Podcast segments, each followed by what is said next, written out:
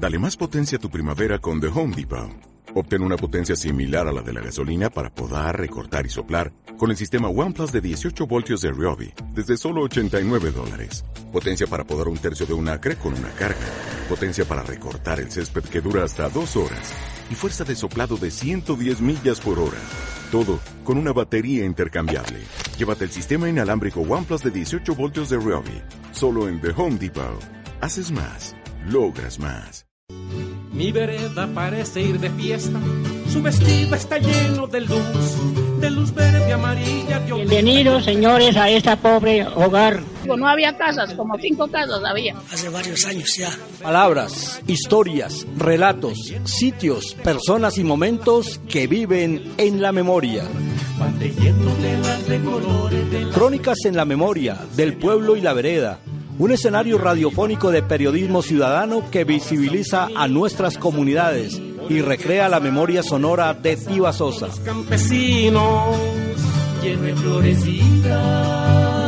Programa producido como resultado de la beca de creación para franjas de radios ciudadanas, Ministerio de Cultura, Prosperidad para Todos. A los marranos, las vacas, tocaba ordeñar todo eso. Esperamos que no nos olviden, que sigan viniendo. En los montes potreros quebradas, mil conversas se dejan oír. Por allá una mirilita se anuncia y un mirlo en su canto le dice que sí. Entre praderas, ríos y montañas está ubicada esta hermosa población. Peña Negra, a ciencia cierta no se sabe el porqué de su nombre.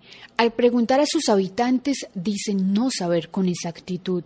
Al parecer, porque en la vereda hay una peña frente a la que se organiza urbanísticamente la mayoría de las familias, una tierra fecunda al nivel de la peña. La negra si yo no, sería por las lomas, por la peña. No sé por qué, por qué le pondrían ese el nombre a la vereda. Peña Negra, sí, porque es la vereda de Peña Negra. Cuando nosotros llegamos aquí, que eso hace más o menos 60 años, ya se llamaba así. Vereda de Peña Negra. Yo la conocí así toda mi vida. Exactamente no sé, porque eso es, es muy antiguo, ¿no?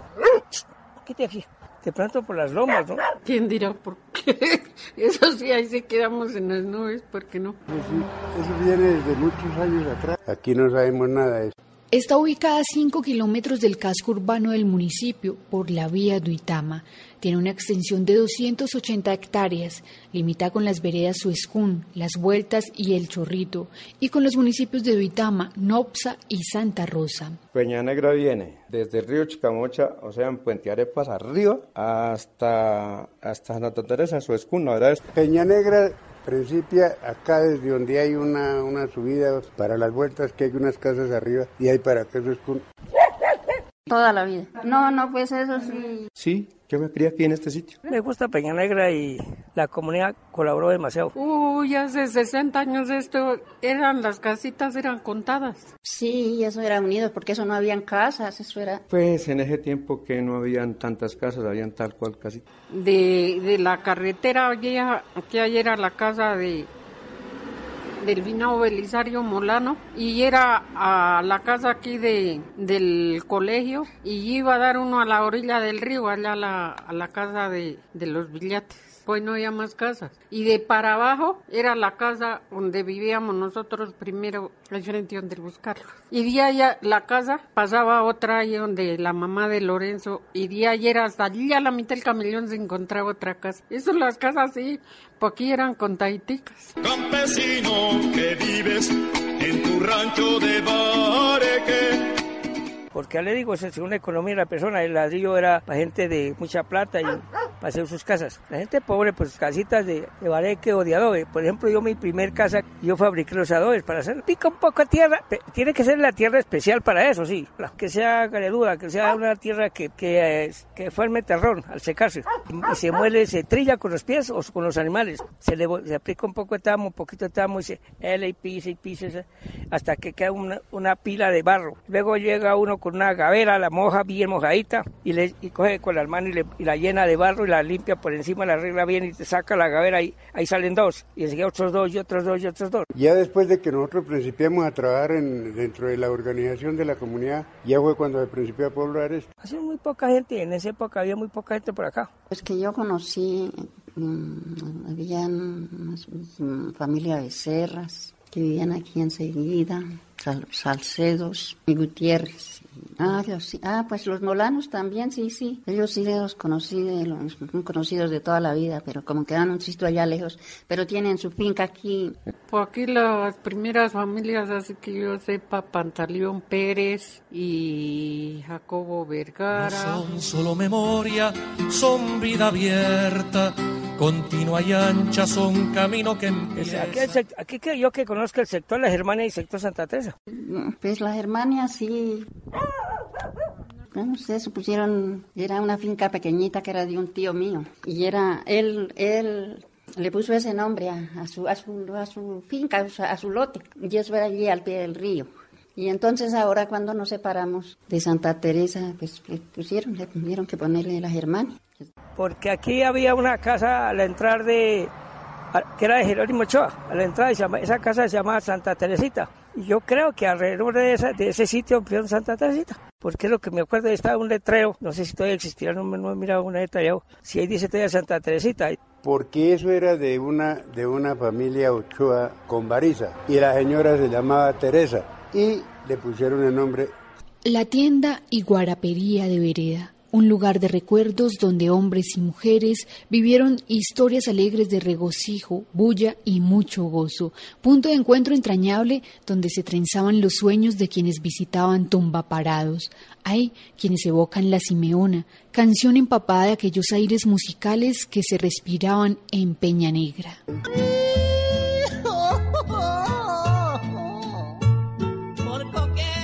Tumba parados. Lo que conocí en la era una tienda de guarapería de un tal Trinidad Corredor como que tumba parado se llamaba. Eso allá era lo más de bonito porque allá hacía para, para la Navidad y para el San Pedro, eso era bonito porque hacían descabezada de gallos. Ni para que se acuerde uno de esos tiempos. Claro, es que el ambiente era bueno porque ahí llegaba mucha gente, llegaba toda esa gente de Cuche, de Vitama, de, de mismo Tigasosa. Y hacíamos las fiestas ahí, hicimos la primera fiesta ahí, que nos quedaron como que 800 pesos. Una fiesta para ayuda de la escuela había de todas maneras la música autóctona colombiana y había un disco que la gente era eh, mi compadre Manuel como presidente la, hizo comprar ese disco se llama La Simeona y otros así la gente era feliz escuchando esa música. La Simeona. Ese disco le igual a ti. Dime Simeona Dime si me quiere, dime si me ama, dime si me adora. Primero no había sino un profesor y era para solos hombres pero cuando yo me tocó estudiar ya estaba, ya era para ambos, hombres y mujeres, hasta quinto. No había más. Había una escuela, que llamaban la escuela, después se pusieron concentración escolar, después con ayuda. Al final Manuel Molano, que era cuando estábamos en la Junta, empezamos con el profesor Bernal a gestar el, a gestar el colegio. Y se inició el colegio. Y recuerdo que el primer piso del edificio grande se inició con un auxilio que dio el municipio que destapa estaba de alcalde don Jaime Tristancho. Esta vereda se ha caracterizado desde sus inicios como una comunidad fraterna, de gente cálida, solidaria y amigable, ejemplo de labor comunitaria, de convite y arduo trabajo tras el mejoramiento de las condiciones de vida de sus habitantes. A punta de bazares y otras actividades lograron hacer la escuela, hoy llamada Instituto Técnico Industrial de Tibasosa, también hicieron los primeros caminos, cimentaron la capilla Santa Teresita e implementaron el acueducto, entre muchas otras obras. Para trabajar, entonces eso no pagaban por nada, sino llamaban a fuerzas prestadas. Pues, pues un día, por ejemplo, mm, puede, puede ser como aquí, los de mi casa van y, y le ayudan a trabajar allá al vecino, y ese no, y no le pagan, y después los de allá vienen a trabajar aquí a la finca. Eso era lo que se llamaba fuerzas prestadas. Y sí, los convites, eso se echaban hartos obreros. Los primeros caminos se hicieron a punta de convites, a mano, a mano limpia. O sea, las callejuelas que existen son viejísimas. Ahora sí, piedra, piedra y palo y no más. Esta calle esa era por ahí, angostica, por ahí, como, por ahí tal vez de unos dos metros. No habían carros, como yo creo que por ahí alguna hora. Los domingos para ir a hacer el mercado nos íbamos a ir a pie. Y a Sogamoso entonces, como cuando eso había el tren, Tocaba echar a pie hasta la estación y coger el tren de ahí para allá. los compases de hombres de ayer. La mana, allá en la carretera, y todos Eso de, hasta de Vitama venían a llevar. Nos tocaba traerla en, en las vasijas de barro que llamaban las mócuras. Desde allá cargue. A, a la pura entrada. Sino que cuando pasó la, la doble calzada, la, la taparon. Pero era una belleza. Sí, era la única, la única que había para comer. La, siempre la llamamos la, la mana y así que se quedó. Eso venía gente desde casi de más acá de Tibasos a llevar agua ahí, sino que nos tocaba esperar hasta que se llenaba el pozo para poder sacar el agua. Pero sí, eso ahí llevaba gente, ahí les daban las 2 de la mañana recogiendo el agua. ¿Será agua limpia? El río Chicamocha para lavar la ropa, o las tomas de un río que venía a llamar el río Chiticuy de Santa Rosa. La gente se desplazaba hasta frente a donde hoy es Bavaria, y había ahí lavaba la ropa mucha gente. Sentadas junto a la orilla de la límpida quebrada, ya terminan la jornada porque la ropa les brilla. Son las pobres lavanderas en Manas, pozos de agua, en el río Chicamocha y en el río Chiticuy, doña Zoila de Jesús Ibáñez lavaba bultos de ropa por un par de centavos para sostener su familia. Soy nacida acá, pero yo toda la vida, toda la vida hemos vivido acá. Dura, dura. Eso sí, no me acuerdo que tal vez mi niñez haya sido muy, que digamos, fue muy dura. Padre Santísimo, eso nosotros, nosotros sí, desde chiquita nuestra situación era andar descalzos, sin comer, sin andar por ahí. La única, la única alimentación que yo conocí en mi niñez era un poco de mortiños, uvas, arrayanes, todo eso. Eso se cargaba al agua, en burros. Pero nosotros de las vueltas sí nos tocaba ir a las burras de nosotros, cargue agua con lo más arriba a nuestras costillas. Y haga pocitos, porque en ese tiempo se secó el río y nos tocaba ver a haga pocitos y con el tricito de agua que bajaba, entonces lave, lave. Con jabón, sí, de tierra. Eso habían unas barras grandes que salían y eso, para lavarse uno, tocaba con ese mismo jabón. Pues hay que jabones de, como ahorita que oh, todo, todo es al día y si no, eso que las pieles se le vuelven, que las pieles, todos los días era bultos de ropa y la hasta eh, el río que baja de Santa Rosa, el Chiticuy, hasta allá también. Y hay otras veces aquí en, la, en las canoas, mm, acá donde es Bavaria, allá habían unas canoas que bajaba esa agua tan relinda, preciosa, bajaba ese cárcamo de agua, ahí nos tocaba también. Eso sí, pero uy, quedaba una ropa muy bonita porque era como, era agua naciente. Nos íbamos desde las 7 de la mañana, había veces se llegaban a las 6 de la tarde, pero si no le apurábamos, ahí nos nos amanecía, como dice el dicho. Sí, donde íbamos a lavar, sí nos daban, eso sí nos daban que llevar guarapo. Guarapo era lo que nos daban y hacían guarapos ricos y nos daban y llevaban y ahí el almuerzo nos lo mandaban y coma frío y, hágale más bien. 73 ahorita de noviembre cumplo los 73. En ese tiempo llovía mucho y eso, todas lavadas desde, desde, por la mañana hasta que llegara uno a la casa y si se podía cambiar y no. Sé que es esa ropa uno. No, eso ahí se iba amontonando y, y, y, cuando ya uno se iba a venir, entonces eso sí se echaban en costales de fique, eso sí nos daban era costales de fique para poderla así. Pues ahí conforme uno iba echando se iba escurriendo. Y echa las carretillas por la tarde, ya echa las carretillas y así, el chorrerón de agua y por todo el camino y eche, así hasta que llegara a la casa. A cada casa llegaba uno y la dejaba ahí y al otro día les no era más sino solo lavar. Nosotros no nos extendimos. ¿Para qué uno va a decir chararear? Éramos pobres. Una mujer vivaracha, de sonrisa rebosante, piel blanca en la que se asoman las pecas que le dan un toque enternecedor, manos descoloridas por el jabón y el agua que revelan la vida de una lavandera que vive en la vereda Peña Negra. tarde repitiendo el agua sigue corriendo, el agua sigue corriendo y el jabón no lava más. Muchas de las costumbres, como la manera de sembrar y arar la tierra, la forma como compartían el fuego y algunos alimentos, el ritual a la hora de dar sepultura a sus seres queridos, son solo recuerdos de aquella época vivida. Uy, hace 50 años se cultivaba el maíz, la alberja, lava, el frijol, la papa. Trigo y cebada en papa. Uno ayuntaba a sus güeyes, le ponía yugo, les ponía el ara, ya sabían, y empezó uno a arar y vuelta, y volvían. Juntos, fuera.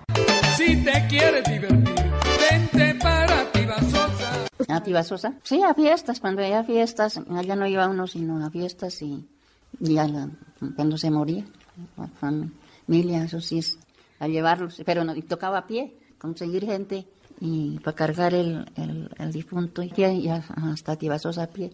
Por ahí algunas dos horas, porque iba bastante gente y tenían que turnarse cargando. Y tocaba llevar, al, llevar almuerzo, llevar una olla de piquete, chicha, guarapo, para por camino. de mi chicha y mi guarapo, y un tiple para enfrentarme y al propio Lucifer. Sí, pues antes sí, pues allá llevarlos a, a Tibasosa y allá a la misa y, y, el entierro y después hacerlos en el novenario en la casa. Rezaban toda la noche el día del velorio, tocaban tintos, trago, desayuno, mute. Eso tocaba matar una vaca, que ya la, la, gente estaba acostumbrada a que eso tocaba darles de comer. Que todos saquen pareja para bailar, que en la otra vida de pronto no hay lugar. Por lo menos no había luz, por aquí no teníamos luz. Con eso era con espermas o con unas lámparas de petróleo. Tenía que durar por ahí una semana. En el tiempo se prestaba la candela los vecinos. El, el que primero prendía hacía, pues, para hacer sus comidas, tenía allá pues fuego. Y la gente iba con un platico y unas tucitas y le echaban unas brasitas y se dijeron soplando para no se le apagara. Prendía. El, el primer acero que yo me acuerde, lo inició la señora Betulia, o sea, era el manicomio. Manicomio. Uh, aquí sí se celebra la fiesta del Divino Niño, la del Sagrado Corazón de Jesús, la de Nuestra Señora del Carmen. Peña Negra, mil historias que viven en la memoria, que le han dado identidad y reconocimiento. Es un centro semiurbano con cerca de 1.460 habitantes, que atravesada por la doble calzada, en sus orillas vive la economía de los asaderos de carne, la forja, las carpinterías y los utensilios de aluminio. Es un legado de familias enteras, de apellidos de siempre, donde bisabuelos, abuelos, hijos, nietos y bisnietos la viven y la proyectan. Que el tiempo iba por la carretera y en su merced encontraba mortiños, encontraba curúa, unas redondas y unas largas. Habían flores, habían muchas mariposas, lindas, lindas. Una belleza, no sé, una mariposa. Habían, en ese sector que era pantanoso, había unos animalitos de, de, negritos con, con una casita amarilla que llamaban las monjas. Mucha, mucha morrioncita o palomita chiquita que andaba. Hoy no se ve eso, se acabó. En la forma que vamos va a ser peor, porque llueve menos, tiempo llovía muchísimo y también se inundaba, pero había vegetación. Hoy no hay nada, hoy es seco, es triste, es negro el, el, mundo ya. Que esos tiempos no volverán ya jamás. Cambia la planta y se viste de verde la primavera. Cambia el pelaje la fiera, cambia el cabello el anciano. Crónicas en la memoria, Vereda Peña Negra, una realización de Ingrid Paola Urquijo Suárez, coordinación Guillermo Patiño Mesa, un agradecimiento a los habitantes que aportaron sus relatos. Soy la Jesús Ibáñez Cadena, Hugo Pinto, María Silvina Gutiérrez, Manuel Antonio Gutiérrez Rodríguez, Lorenzo Castro López, Fidela Molano y Juenal Molano. Mi vereda parece ir de fiesta, su vestido está lleno de luz, de luz verde, amarilla, violeta. Bienvenidos, señores, a esta pobre hogar. No había casas, como cinco casas había. Hace varios años ya. Palabras, historias, relatos, sitios, personas y momentos que viven en la memoria. Crónicas en la memoria del pueblo y la vereda un escenario radiofónico de periodismo ciudadano que visibiliza a nuestras comunidades y recrea la memoria sonora de Tiva Sosa.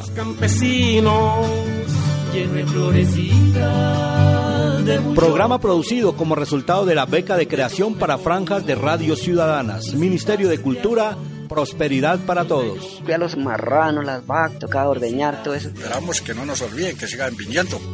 En los montes potreros quebradas, mil conversas se dejan oír. Por allá una mirilita se anuncia y un mirlo en su canto le dice que sí.